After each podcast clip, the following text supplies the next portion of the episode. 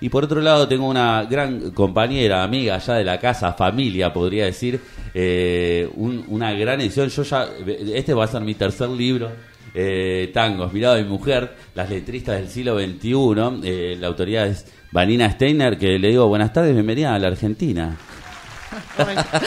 Hola. Marte, ¿cómo estás? Bien, muy bien, contento de que estés acá. Eh, te escuchaba por mensajitos así de capa caída, ahora elocuente, unidireccional el micrófono, usted a 90 grados. Eh, me cuenta, bueno, bienvenida ante todo. Gracias. Y bueno, esta propuesta que ya tuvo varias presentaciones en distintos marcos, eh, uno de los más bonitos para mí, en el FACAF, que tiene muchísimo que ver con esta edición que, bueno, no empezaste a escribir ni ayer ni antes de ayer eh, fueron unos 10 años básicamente, o un poquito más de tinta roja. 11. 11. Y esto forma parte, si se quiere, es una continuación de una colección maravillosa que arrancó eh, con Ale Guyot, digo, recopilando eh, letras. después teníamos la segunda. fue es el libro de Ricardo Capellano, Microartículos. Ahí va. Una compilación de microartículos. Que son todas publicaciones que él iba distendiendo en las redes y que vos te ocupaste de que eso se eh, materialice. Que se convierta en libro, para tenerlo a mano. Con la importancia que, que, eso tiene y lo que significa para vos y para todos los que de alguna manera formamos parte de este colectivo de difusión de tango contemporáneo. Y bueno, y por supuesto ahora me vas a hablar vos. No sé por dónde querés arrancar, pero son 36 autoras que citaste eh, para este libro maravilloso que estuvo en marco del FACAF, pero hubo varias otras presentaciones.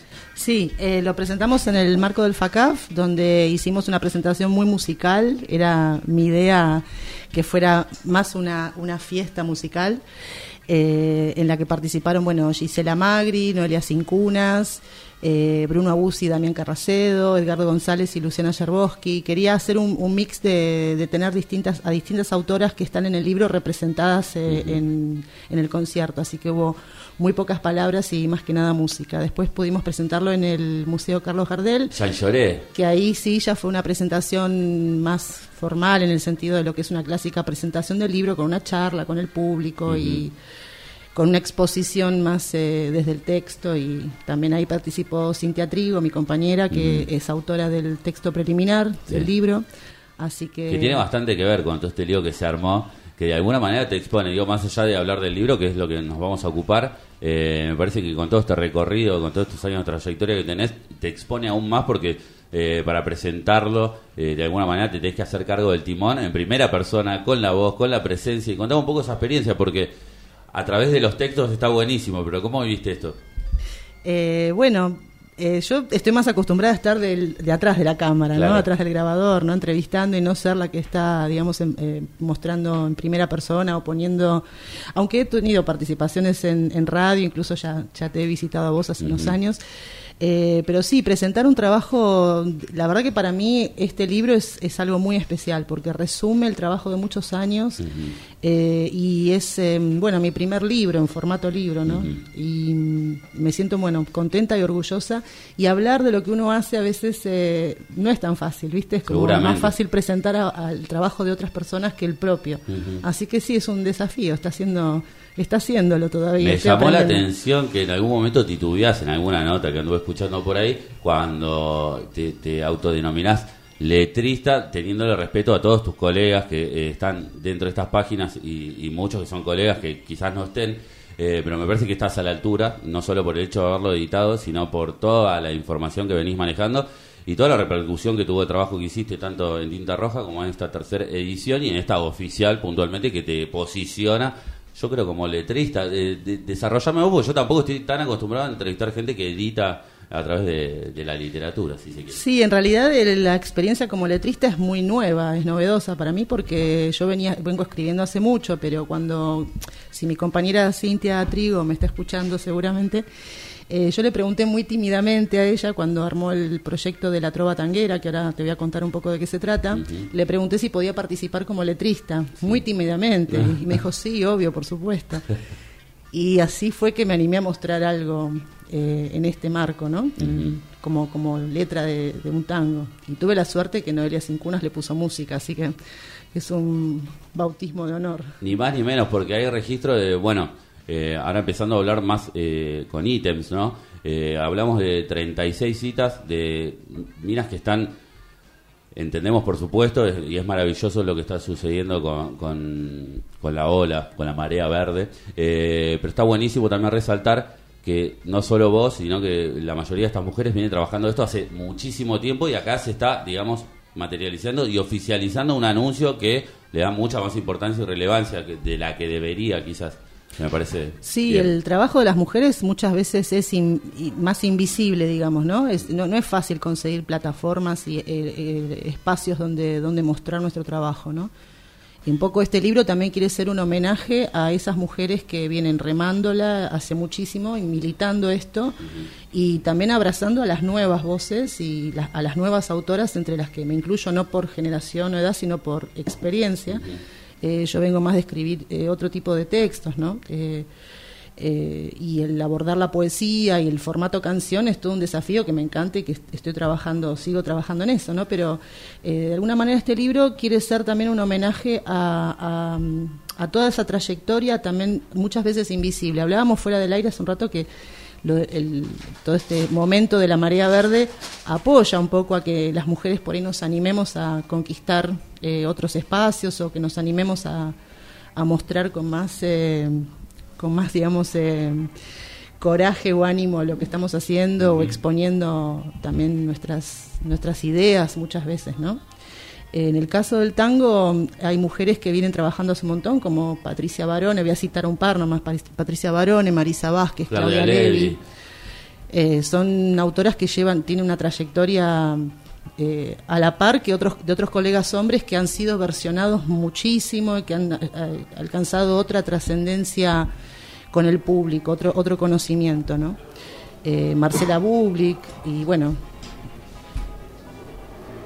eh, sí, de alguna manera eh, creo que también lo que está pasando ya desde hace unos años, por suerte, que, que, ocurre cada vez más, que los colegas interpretan el trabajo de otros, no solamente los propios, ¿no? Y ese es un, un proceso interesante de observar, ¿no? Se comparte más la música y se comparten más eh, los contenidos para que otros los interpreten. Exactamente. Yo lo vi, por lo menos en el caso de eh, Tango Hembra en la usina del arte, sucedió muchísimo y me llamó la atención. Eh, por ejemplo, otras chicas, por citarte a alguien, Ana Sofía Champón y Gisela Magri, digo, eh, entre el colectivo haciendo e interpretando eh, canciones, versiones, no sé si puntualmente con diferentes arreglos o respetando eh, la misma escritura en sí de la canción, pero me pareció buenísimo este intercambio, digamos, generacional que vos lo viviste, porque cuando arrancaste con Tinta Roja seguro no habría la cantidad de exponentes que existen en este momento, no habría la cantidad de composiciones y por supuesto que no habría quienes de alguna manera tomen ese timón y digamos, vamos todos para acá o para allá. Sí, la verdad que en los últimos años se, se, ha, visto un, crecimiento enorme ¿no? de, cantidad de orquestas o distintas formaciones, ¿no? desde un, eh, formatos más reducidos, dúos, hasta eh, orquestas típicas. ¿no? Son muchísimas las, las propuestas nuevas que creo que también vienen de la mano de todo un, un movimiento que se generó también eh, en cuanto a ponerse a, estudiar, a aprender. Hablo, por ejemplo, de espacios como la Escuela Goni, actual Galpón B, que fueron realmente semilleros de, de orquesta. Total, ¿no? total. Y que también el trabajo de los compositores, letristas y compositores, encontró ahí también un, un lugar donde donde exponer y desarrollar, ¿no? Y hablando puntualmente, ¿no? De esta de esta marea verde que, me parece que por lo menos este año dio muchísimos resultados en muchos ámbitos. Hoy, por ejemplo, podemos estar hablando de, la ley de cupo que se dio y por suerte, bueno, de alguna manera ya eh, después todo este laburo, ahora va a venir un trabajo paulatino que va a ser verlo realmente eh, puesto en las grillas y seguramente están todas con el, cuchillo entre los dientes, que me parece genial. Eh, y después, bueno, en determinados espacios se fueron eh, ganando de alguna manera estas propuestas y contámonos un poco cómo influye aquí, desde ese lugar. bueno, yo creo que en cuanto a las, a las temáticas está reflejado también todo lo que está ocurriendo. las, las autoras contemporáneas escriben sobre también esas temáticas que tienen que ver con las conquistas que estamos logrando ¿no? como, como mujeres, eh, que todavía es, hay mucho por, por hacer, ¿no? en realidad eh, estamos... Eh, algunas conquistas incluso hay que, hay que cuidar que se, que se conserven, ¿no? Así que Sí, no sé si, si respondí bien tu pregunta. No, no, me fui por las ramas. No, no, está, está bien y yo también soy de irme por las ramas para preguntar, pero me parece que, digo, está un poco, no difícil el tema, sino que yo creo que tiene todo que ver con todo y se va interconectando esta propuesta tuya, lo que está sucediendo con, la Marea Verde, eh, los distintos colectivos que están trabajando. Me parece que acá hay muchas eh, de estas exponentes que, que, están entreveradas en todos los laburos. Así que hablando un poco de eso, es la turba entonces, va a ser listo, porque tengo una, una gran una gran productora que viene y me marca todo y yo voy caminando para cualquier lado. Cuando te digo el zarpazo, vos me vas a hacer una reseña, eh, vamos a escuchar la canción, eh, hacemos la reseña del zarpazo que seguro la tenés de taquito y aparte de eso eh, también te veo ahí con unos textos y yo hasta me atrevo a pedirte a vos, Vanina Steiner, como letrista que expongas tu voz. Pero bueno, contame el zarpazo. Bueno, El Zarpazo es un tema de Marisa Vázquez, eh, que acaba de presentar su, su, disco Arde, y esta es una versión la que vamos a escuchar de que canta Barbie Aguirre con Las Orillas, es una versión que se hizo para La Trova Tanguera, que es el proyecto que te comenté hace unos momentos que te iba a hablar de eso. Eh, la Trova Tanguera es un colectivo de artistas que convocó Cintia Trigo, que bueno me llamó a mí, a Luz Balaña, para que le ayudemos en la organización de esto. Y la idea fue convocar a letristas y compositores que no hayan trabajado anterioramente eh, juntos a, hacer obra nueva para la, la Trova hermosa propuesta, que queden obligados, digo con buena connotación de la palabra, obligados a hacer un trabajo nuevo, netamente. Claro, un trabajo inédito y bueno, y a su vez buscar intérpretes que hicieran esesas canciones, que se apropien de esas canciones, quieran hacer arreglos e interpretarlos, ¿no? En el caso de El Zarpazo, es una canción que hizo Marisa para la trova, con música de Verónica Bellini, de China Cruel, y bueno, lo interpreta Barbie Aguirre con Las Orillas. Entonces escuchamos El Zarpazo en Rituales Urbanos.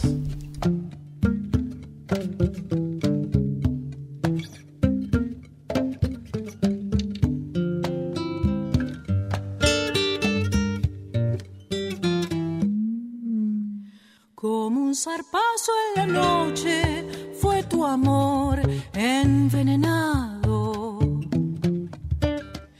Esquivar siempre tu mano, la que tanto me conoce. Yo que callé mis reproches casi al filo de la muerte. Yo que olvidé por quererte los y te puse siempre a vos por encima de mi suerte.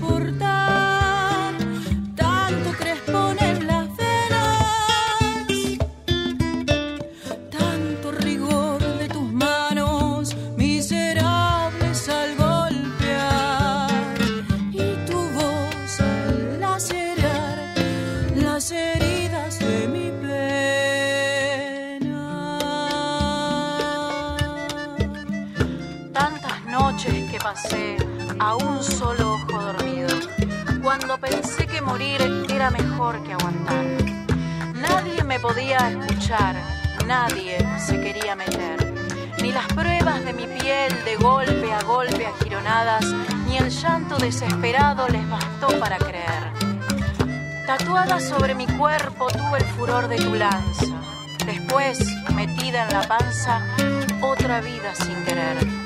En el de un calvario me iba creciendo el amor, que era fruto del horror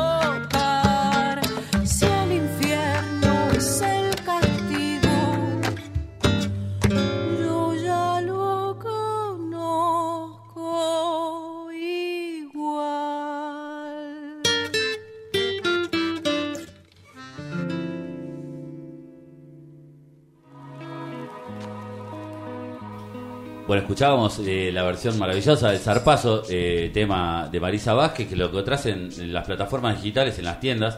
Eh, arde con una impronta, así una tapa naranja ardiente, ardiendo. Y le mandamos un saludo a Marisa que presentó justamente el disco hace muy poquito en el CAF también. Sí. Eh, y ahora creo que está de gira por las Europas, así que le mandamos un saludo y celebramos eh, estar difundiendo un poco su música a través de otras versiones. Y seguimos acá con Vanina Steiner, que este maravilloso libro, Mirada de Mujer, que además tiene un arte maravilloso. Eh, nada, nos sigue trayendo charla y mates, así que proseguimos.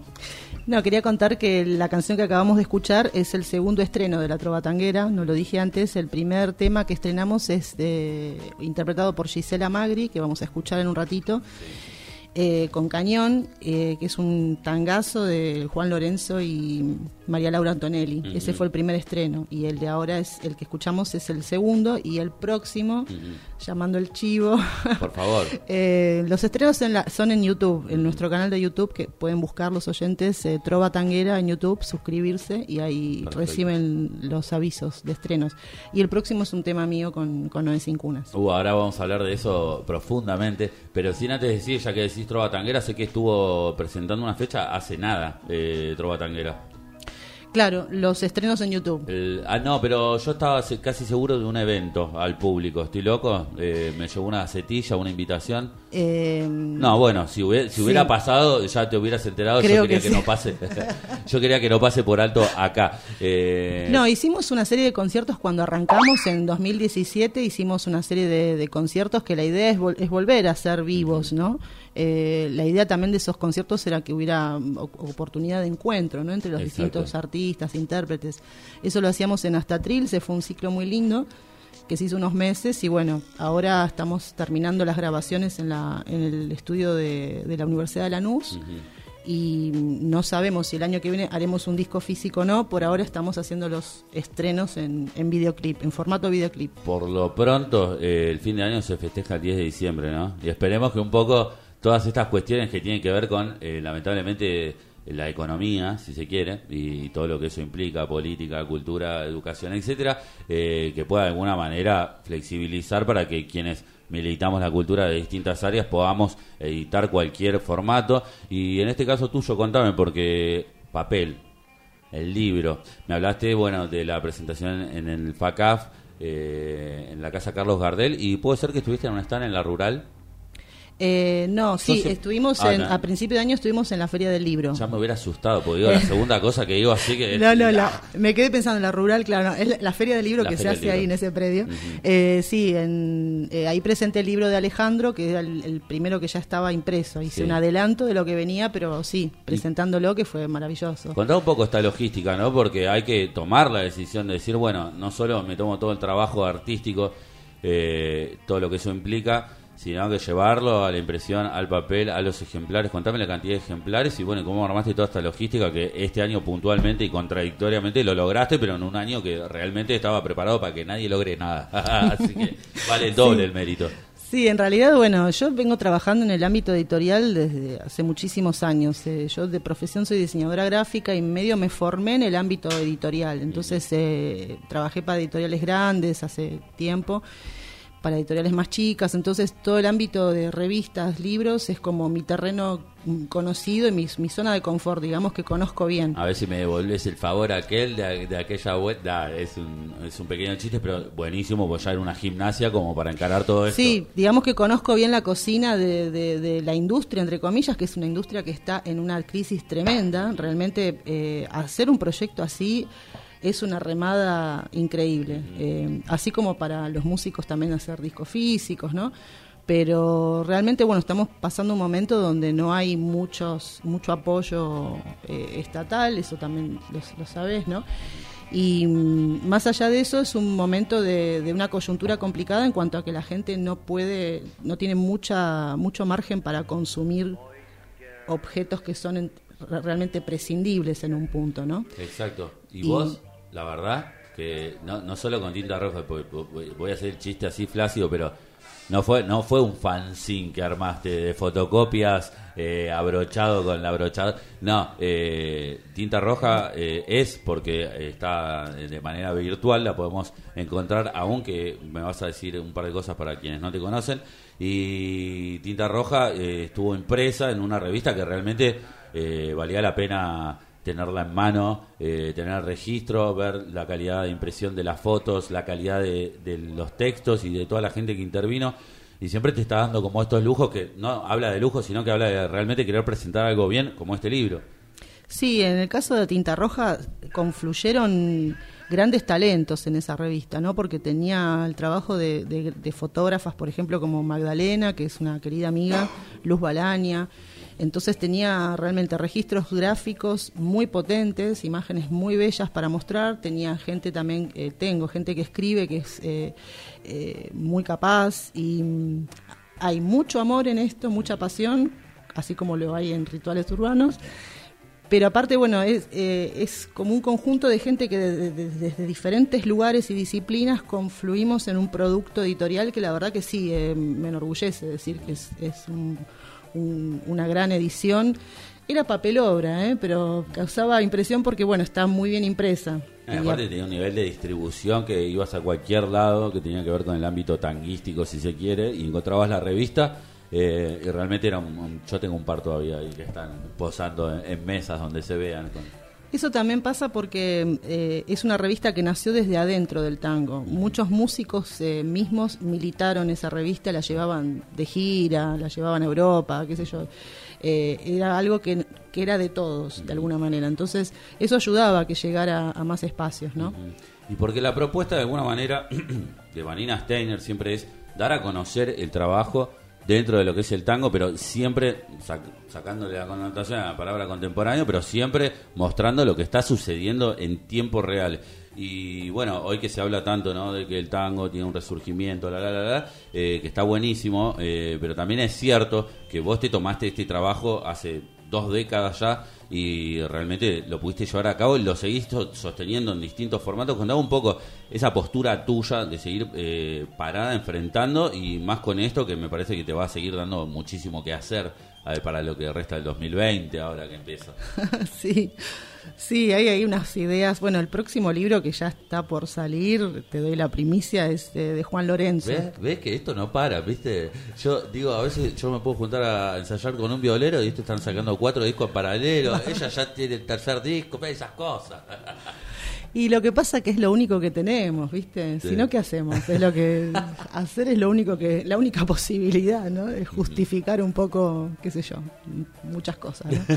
Eh, pero sí, la verdad que es no es fácil, pero creo que de alguna manera, bueno, siempre siempre se terminan haciendo las cosas. Yo creo que es algo que nos define también como pueblo luchador que somos que hacemos las cosas como sea.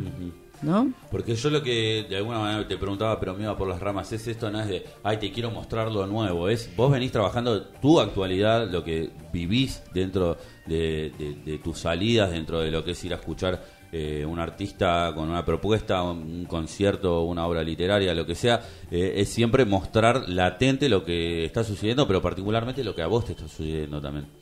Sí, sí, es lo que te comentaba, que dentro de Tinta Roja éramos, somos, ¿no? varios eh, eh, militantes desde adentro, ¿no? Están los músicos, los letristas, los artistas plásticos, es como que confluyó un poco, era mostrar, era como cuando, me, no sé, me acuerdo de adolescentes hacer la, revista, el, diario de estudiantes, y bueno, yo era punk, así que para mí hacer Tinta Roja era como patear la mesa y decir, bueno, el número uno eran tres mujeres bandoneonistas, estamos hablando de 2011, ¿viste? que no las conocía ni el loro aparte, porque era... Entonces, había una actitud un poco de decir, patear todo y decir, esto es lo que está pasando. Eh, realmente y vos sabés que ahora que decís esto y que, y que eras una punky rebeldona, escúchame, a los 10 años creo que empezaste a escribir de alguna manera y tardaste un par de décadas en, traer este libro a la luz, en parirlo, romper bolsa. Y contaba un poco, porque en todo ese proceso no paraste de hacer un montón de cosas, pero acá dijiste, bueno, tomo la posta, no sé si deparó por cuestiones circunstanciales, ya sea no puedo editar la revista en papel, eh, la gente no gasta un mango, esto, lo otro, pero eh, hubo ahí una incubadora de unas décadas que eh, te permitió gestar todo esto que vomitaste acá, digo, más allá de que citas autorías de otras. ¿Te referís a lo, a lo, escrito? A lo escrito tuyo. la pregunta sería, hacete cargo. Vos empezaste a escribir a los 10. ¿Qué pasó todo este tiempo? Y hoy te estás haciendo cargo. Debe estar buenísimo también. Sí, la verdad que bueno, eh, yo en realidad soy una persona bastante tímida, eh, entonces hay cosas que las muestro con mucha timidez y, bueno, exponer el trabajo a veces, eh, también porque soy muy fan de, algunas cosas, de algunas personas, entonces cuando admiras mucho el trabajo de otros también te cuesta ponerte, claro, te ah. un poco, sí, la verdad que sí, pero creo que igual, eh, como te decía antes, el proyecto de la trova me motivó para el, hacer trabajos de manera colectiva y dentro de un colectivo te, también te da una... Te empodera. Te empodera y te da también como, como un ánimo de decir, sí, eh, ¿qué puede pasar? Bueno, si no gusta, no gusta. Lo muestro, le gustó a Noé, le quiso hacer la música y yo, chocha, ¿no? Me encantó. Era como entregarse a un proceso de grupo. Y cuando decís no, estamos hablando, para quienes no conozcan, Noelia Cincuna, una gran pianista, gestora cultural, inclusive. Eh, de hecho, estamos a punto de pinchar lo que tenemos para escuchar, pero quiero que me hables un poco porque fue de alguna manera una de las primeras eh, músicas que se puso codo a codo con una letra tuya que vos planteaste y que terminaron armando una bella canción. Sí, sí, fue fantástico. La verdad que eh, cuando con Cintia convocamos a, muchas personas a participar en la trova, había una cuestión también de, bueno, emparejar a la gente, ¿no? A ver quién quería trabajar con quién. Y bueno, fue un poco espontáneo, ¿no? Le mostré lo que estaba haciendo y le gustó y le puso música. Pero la verdad que fue fue todo así medio... Como tiene que ser igual. Espontáneo, ¿no? No fue ni, ni pensado. Yo no había imaginado en ese momento que iba, que iba a acceder a eso, a la posibilidad de trabajar con una persona como, como Noelia, que tiene tanta experiencia y tanto talento. La verdad que es un, un honor. Y, y, bueno, ahí estamos. Hablame un poquito de esta letra y presentamos la canción, si quieres. Bueno, igual eh, de la letra que vamos a escuchar, ¿qué vamos a escuchar ahora? Dijimos. Tenemos esta. Eh, Ah, está. Vamos a escuchar a Gisela Magri. Yo no puedo ni decir. Es una canción, letra y música de, Gisela que está en el libro. Ahí va. Y bueno, vamos a escuchar eso. Bueno, adelante. Eh, Vanina Steiner está en Rituales Urbanos. Vaya a escucharte. No sé por qué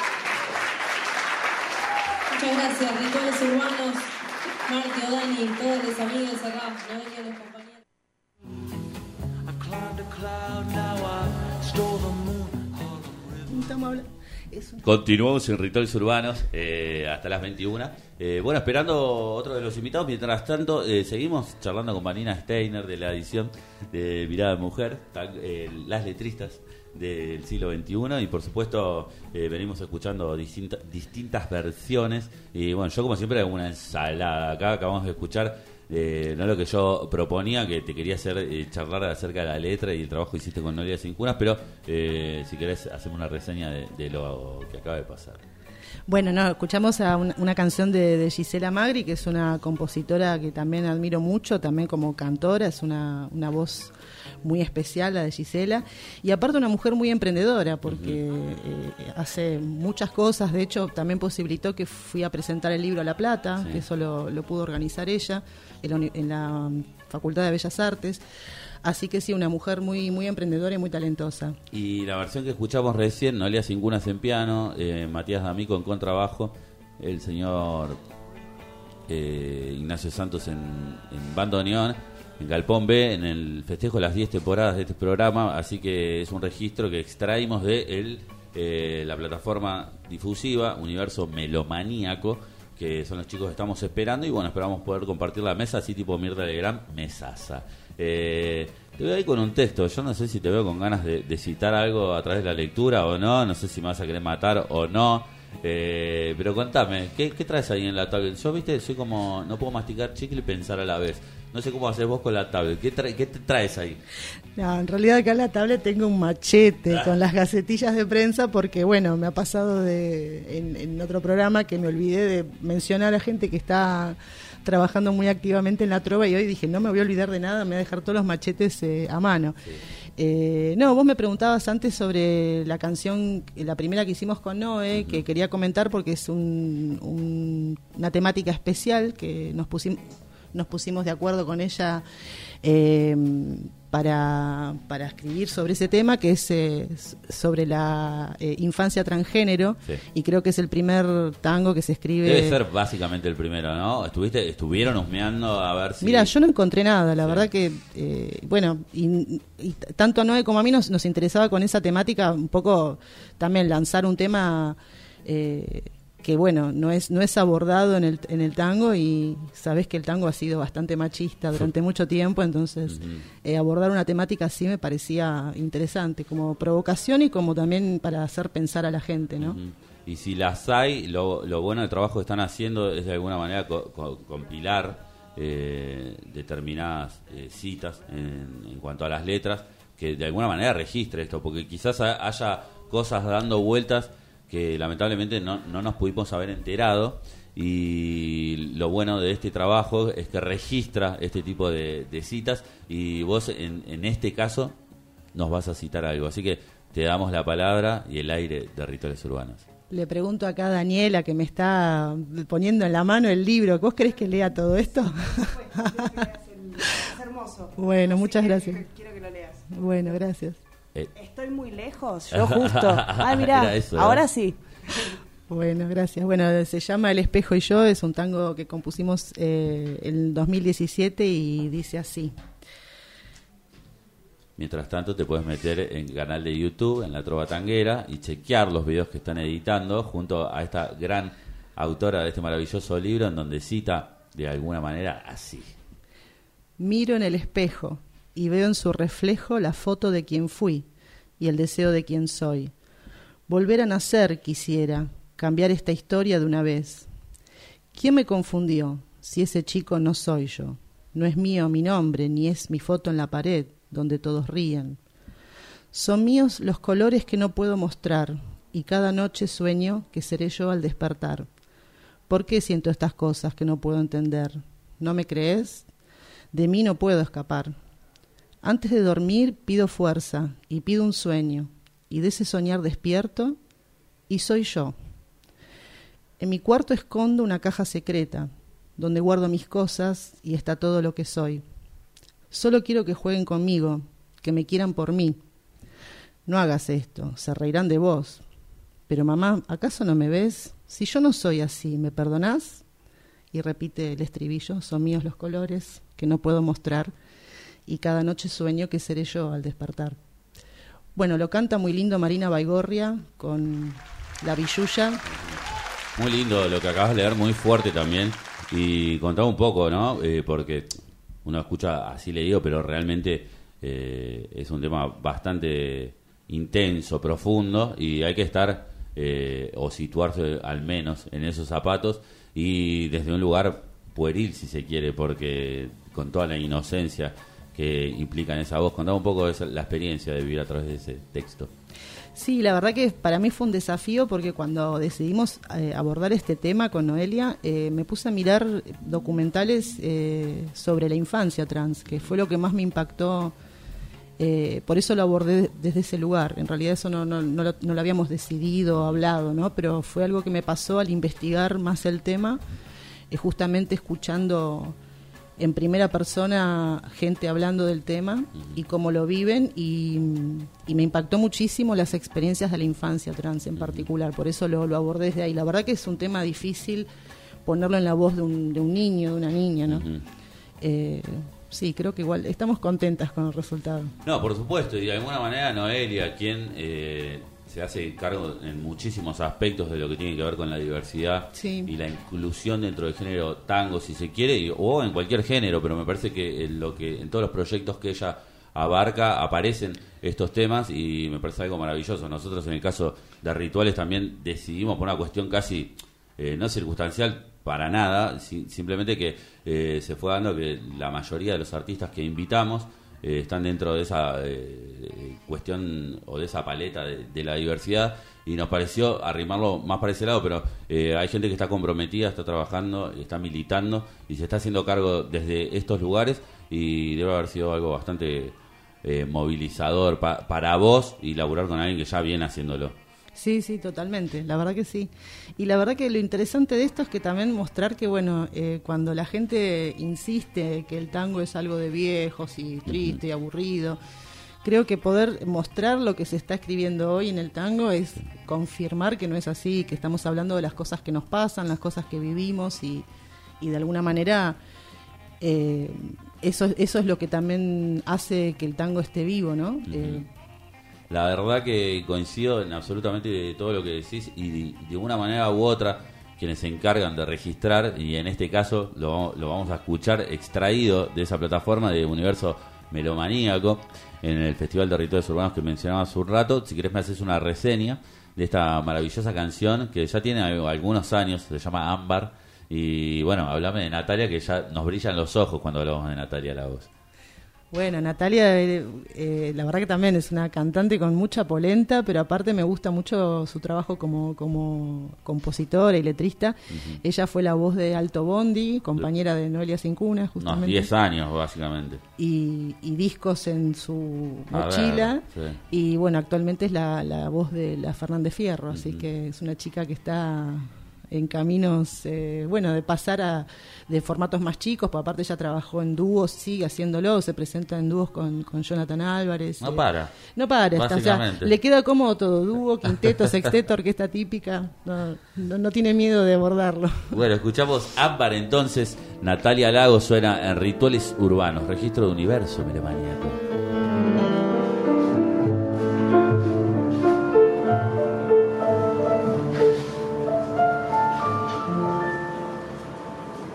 the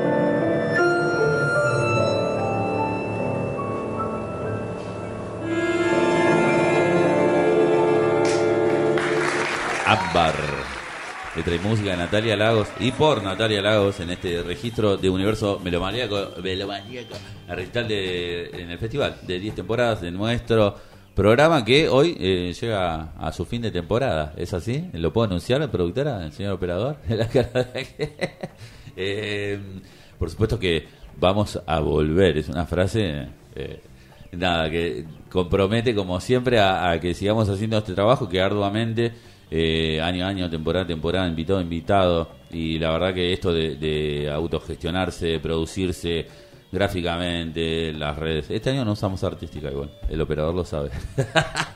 Pero realmente, eh, nada, estamos muy contentos y muy orgullosos de poder seguir empujando este barco utópico que, bueno, eh, citó a tantos eh, artistas, eh, colegas y que hoy son amigos. Y en el caso de hoy, Vanina, Vanina Steiner está con nosotros. Así que para mí, eh, cerrar la temporada con vos eh, habla muy bien de que mm, uno puede en, en algún caso elegir o preferir o lo que fuera y me parece que está bueno eh, más en, en momentos cúlmines de cierre o apertura compartirlo con gente que la considera como uno así que eh, es un placer que estés acá Para mí también. Un gustazo enorme. escúchame el, el- la primer letra en, en la primera hoja y, o lapicera o lápiz que agarraste. Contame un poquito porque bueno, hablando introspectivamente de esa escritora de Vanina Steiner que hace muchas décadas tiene que decir y lo expresa. Contame un poco cómo nace ese, ese embrión y cómo se fue desarrollando. Bueno, en realidad eh, sí, es algo que, que es verdad, que, que ya hace bastante tiempo que estoy, que estoy con, con la pluma, digamos. Eh, de alguna manera como que confluyó un poco el, el laburo. Yo tengo una, una influencia muy fuerte que es una, una tía por parte de mi papá que es eh, artista plástica y diseñadora gráfica también y que fue una mujer, es una mujer, es una mujer mayor, pero que ha llevado una vida muy rebelde y es, eh, es de, esa- de esas mujeres que, que, que vienen militando el feminismo desde chicas y para mí fue una influencia muy fuerte ella cuando yo la cuando yo la empecé a tratar de chiquita a ver su trabajo era como como una influencia muy fuerte. Ella escribe, escribía, ya no lo hace, cuentos infantiles y los ilustraba. Y mandaba, bajaba línea ahí también con, con los textos, ¿no? O sea, Eh, Además, en esas épocas, teniendo en cuenta el contexto. Claro, y el, el- el militar, no la, la- el ser la princesita, ¿viste? Entonces, eh, para mí es una influencia muy fuerte ella. Y yo empecé a escribir, sí, en, el- en épocas del secundario, digamos, ¿no? Eh, ya con eso de participar en el, en el diario de estudiantes y esas cosas, bueno, pero. Mira, tiramos molotov a... Pero- No, contame, porque seguramente habrá sido un momento muy rico en tu vida, como lo es el de todo para todos, la adolescencia y lo que te marca para el resto de tu vida. Contame un poco que seguramente en ese momento empezó a fluir. ¿En ¿Dónde estaba esa vanina? ¿En ¿Dónde estaba la cabeza de esa vanina? Y bueno, en estos temas también, ¿no? En temas, eh, en temáticas eh, sociales, ¿no? Siempre fui eh, de militar es- esta cuestión, ¿no? De la, la defensora de pobres. eh, la otra vez nos reíamos con mi mamá porque me decía, cuando vos eras muy chiquita decías que querías ser abogada, porque aparte siempre discutías y tenías la última palabra. Siempre fuiste como defensora de pobres y y de causas perdidas, ¿no? y, y la verdad que sí, yo creo que eso me define un poco, ¿no? El, el- en, en Tinta Roja siempre puse el foco en mostrar lo que era, no era tan visible, lo que era eh, más desconocido al ojo de la media, ¿no?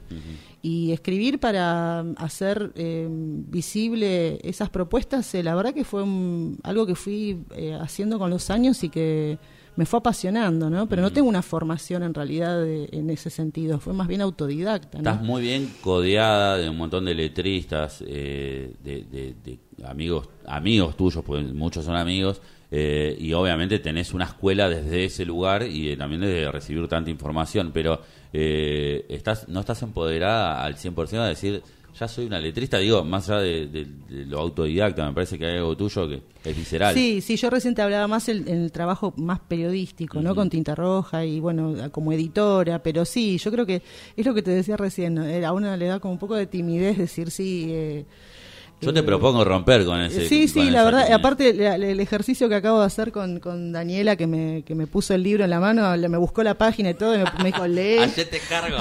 Fue genial porque, bueno, cuando voy a la radio no, no muestro lo que hago yo en ese sentido, no como autora, sino que mu- muestro el trabajo de los demás. Eh, pero bueno, sí, eh, de a poco vamos rompiendo ahí el, el- la timidez. Y en estas dos décadas eh, has trabajado, ya me hablas de la primera edición de la revista Tinta Roja con tres fuellistas eh, divinas en la tapa. Contame un poco como mujer cómo fue transitando, porque hoy por supuesto ya tienen el espacio ganado, los elementos, las herramientas, eh, las leyes, eh, si se quiere en algunos casos. Eh, en ese momento, ¿qué, qué tan duro fue para vos tener que lidiar eh, en un ámbito de tango con una- un porcentaje bastante alto, más que ahora, machista? Bueno, yo en realidad eh, creo que tuve suerte, ¿no? Porque la verdad que no me encontré con situaciones de machismo dentro del tango. Pero bueno, yo no soy ni, ni bailarina profesional, ni cantante. O sea, sé que hay, compañeras y amigas que han pasado por situaciones eh, horribles, ¿no? En casas de tango, en situaciones laborales que son muy feas y que siguen pasando. Yo la verdad que no, no tengo esa experiencia. También eh, yo vengo de un hogar donde no había roles, eh, esto es, es de las nenas y esto es de los nenos. O sea, mi viejo lavaba los platos y cocinaba igual que mi mamá, y mi mamá también laburaba a la par de mi, de mi viejo. Entonces tuve la suerte de crecer en un hogar donde no se veía el machismo, no, no se vivía el machismo. Sí, fui víctima de, de- de diversos tipos de violencias, como la mayoría de las mujeres que conozco. Y, y sí en el ámbito laboral, no dentro del tango, sino en el ámbito laboral el que yo eh, me desarrollé, que es en la industria editorial y también en publicidad en una época hace mucho.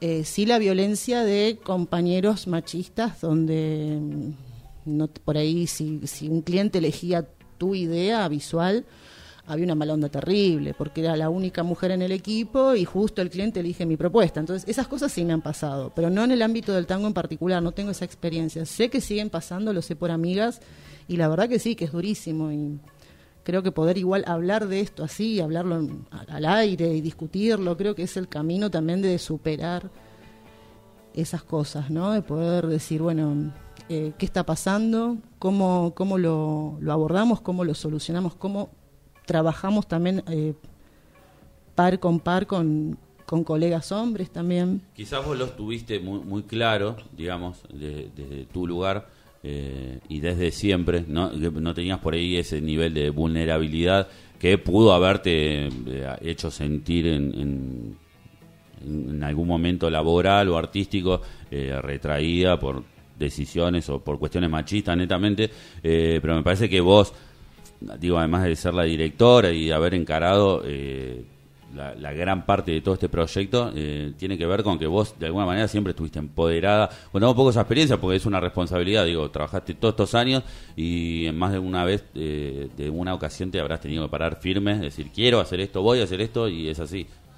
Sí, sí, la verdad que sí. Incluso me encontré con un par de, de, situaciones donde se me cuestionó, bueno, o, o se ha querido, digamos, eh, se han querido meter en, en- en decisiones eh, respecto de, bueno, la, la línea editorial y, bueno, situaciones que quedaron en el pasado, ¿no? Pero eh, me acuerdo cuando hice el primer número impreso de tinta con estas tres bandoneonistas desconocidas, que aparte, bueno, el bandoneón era tradicionalmente un, un instrumento que, que está al frente, lo, lo- lo- lo toca el hombre, ¿no? Incluso pasa hoy en día con pianistas, con trabajistas, no es un, un instrumento que digas, estoy acostumbrada a ver... Tiene pito el contrabajo. Claro, entonces, y me acuerdo que había gente que me decía, pero ¿qué querés hacer con esto? ¿No? Con esto, eh, con mostrar una revista que, ¿quién las conoce? Y, y era, era como una cosa, y para mí era como maravilloso poder tirar esa, e- es- era como tirar una pelota y a ver quién la taja y a ver qué pasa con esto, ¿no? O tirar la carne ahí a, lo- a los lobos.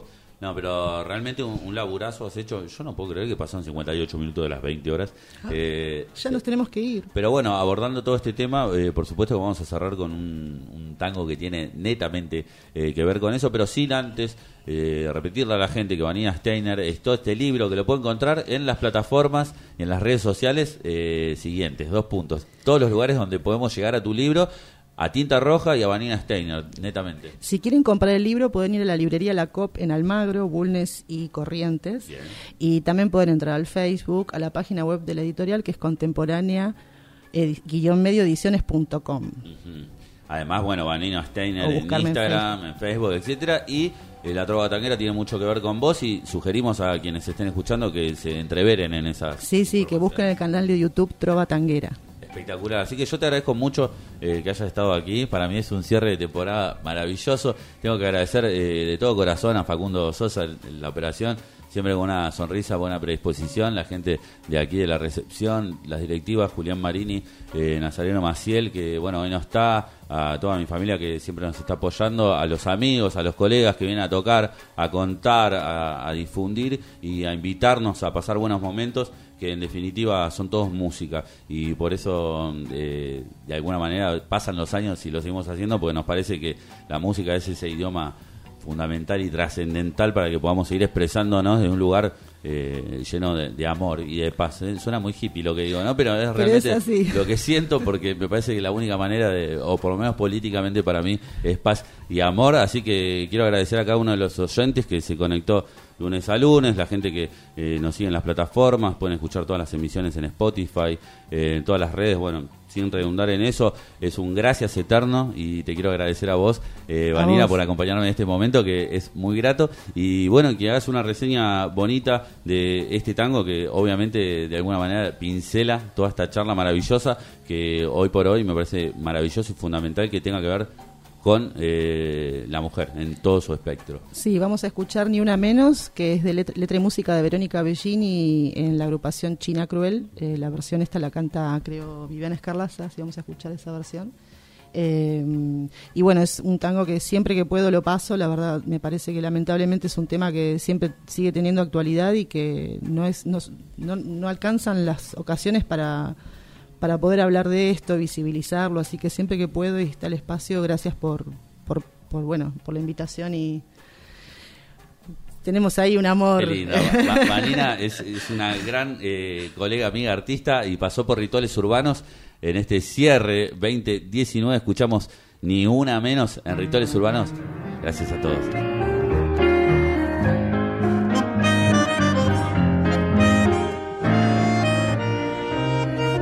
¿Qué pasa con vos? Te veo perdido y quién lo diría, casi arrepentido.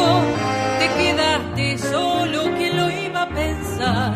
Por fin te ganaron el último round. Nada es para siempre, te doy la noticia. En algún momento llega la justicia, la que vos creías maltrataste sin sentir piedad. Por fin dijo basta y levantando vuelo, buscó la salida y ya no el consuelo. Por fin se dio cuenta de que no era amor lo que tantas veces le causó dolor. Pudo levantarse sin pedir permiso y pudo alejarse de quien no la quiso. Te dijo hasta nunca y sin mirar atrás, siguió su camino y no volvió jamás. Ahora estamos juntas, ninguna está sola, lastimando a una, nos eriza a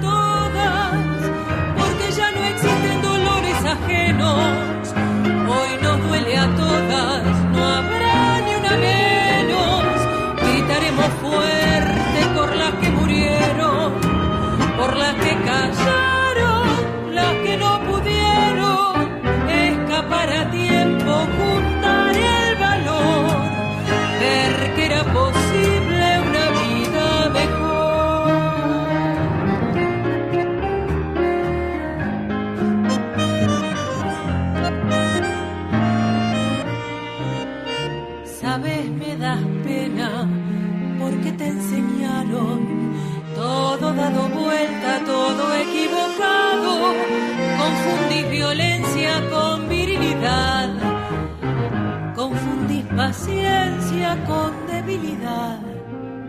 Esta historia oscura aquí se termina.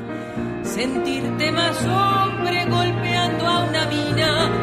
Si pensás que es tuya, que te pertenece, cuidado que nada es lo que parece. Ahora estamos juntas, ninguna está sola,